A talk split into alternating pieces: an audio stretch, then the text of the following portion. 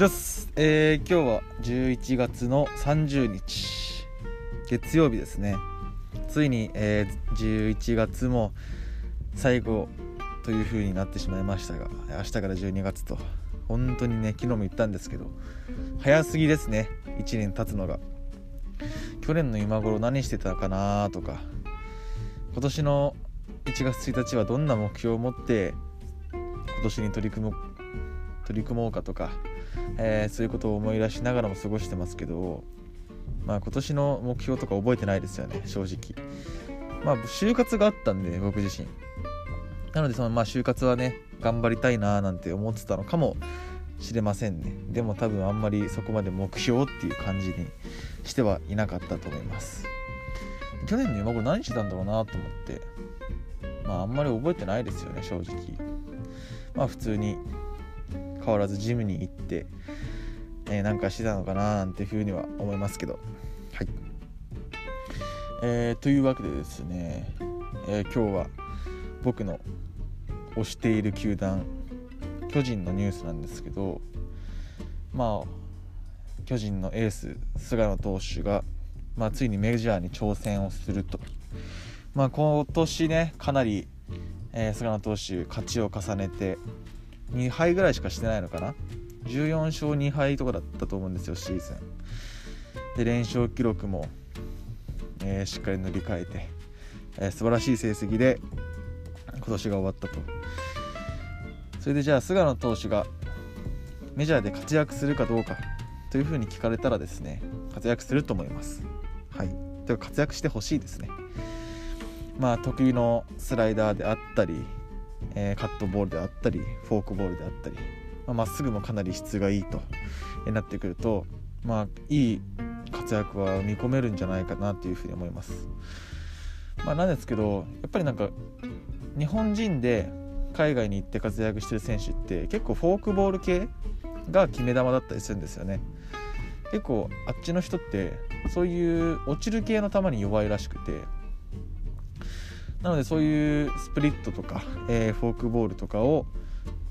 決め球とかにね得意としてる投手は活躍をしやすいなんていう風に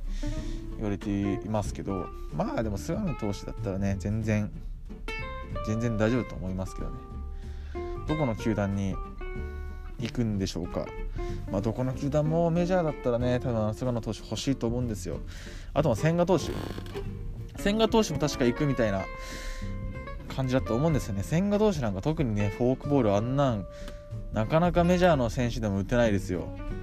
しかもまっすぐももうね160近いと。あれ千賀投手もねかなり活躍すると思いますね。まあでも今年あん行ったねあのあんまり筒香選手とかのお話はあんまり入ってこないんですけどまあでも対応してきたあたりじゃないですか今年頃。来年また、えー、活躍してくれると信じてますね。はい絶対に。わあ楽しみですね。こうやって日本で活躍した選手がメジャーに挑戦していくというのは。やっぱりそのね僕自身大谷選手も好きなんでね。右肘？今確か怪我をしているのかな？どうなんだ来シーズンには試合に出るのか分かんないんですけど、まあ、ぜひね復活してほしいですね大谷選手、まあ、菅野投手が抜けることによってその巨人の、エースが開くということになるんですけど誰がそこに入るのか。そして、ね、若手の選手が出てくるのか他のチームから引っ張ってくるのかわからないんですけど菅野投手の穴っていうのはね正直かなり大きいと思いますね。そこを埋めるためにはかなりのねえ戦力が必要になってくるということだと思います。はい。皆さんも野球好きの人ならこのニュースには敏感だったんじゃないでしょうか。巨人も来年どうなんですかね。勝てるんでしょうか。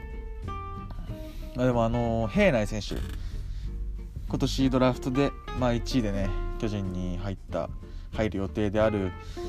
アジア大の平内選手がやっぱり菅野投手の穴を埋めてくれるん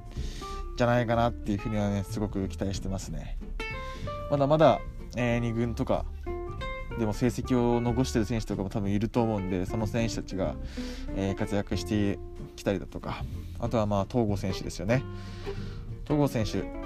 やっぱでも2年目のジンクスっていう言葉がありますからねプロ野球には。やっぱ研究されて通用しなくなってくるみたいな。それをね跳ね返してほしいですね東郷選手には。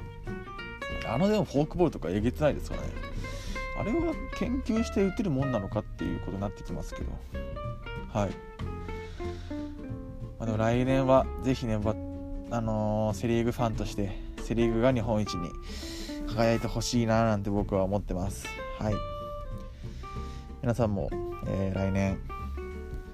もしかしたらまだ無観客の状態かもしれませんけど一緒にプロ野球を応援しませんか？はい興味がない方も、えー、プロ野球見てもらえたらいいななんて思います。はい。ということで、えー、今日はこの辺で終わろうと思います。ありがとうございました。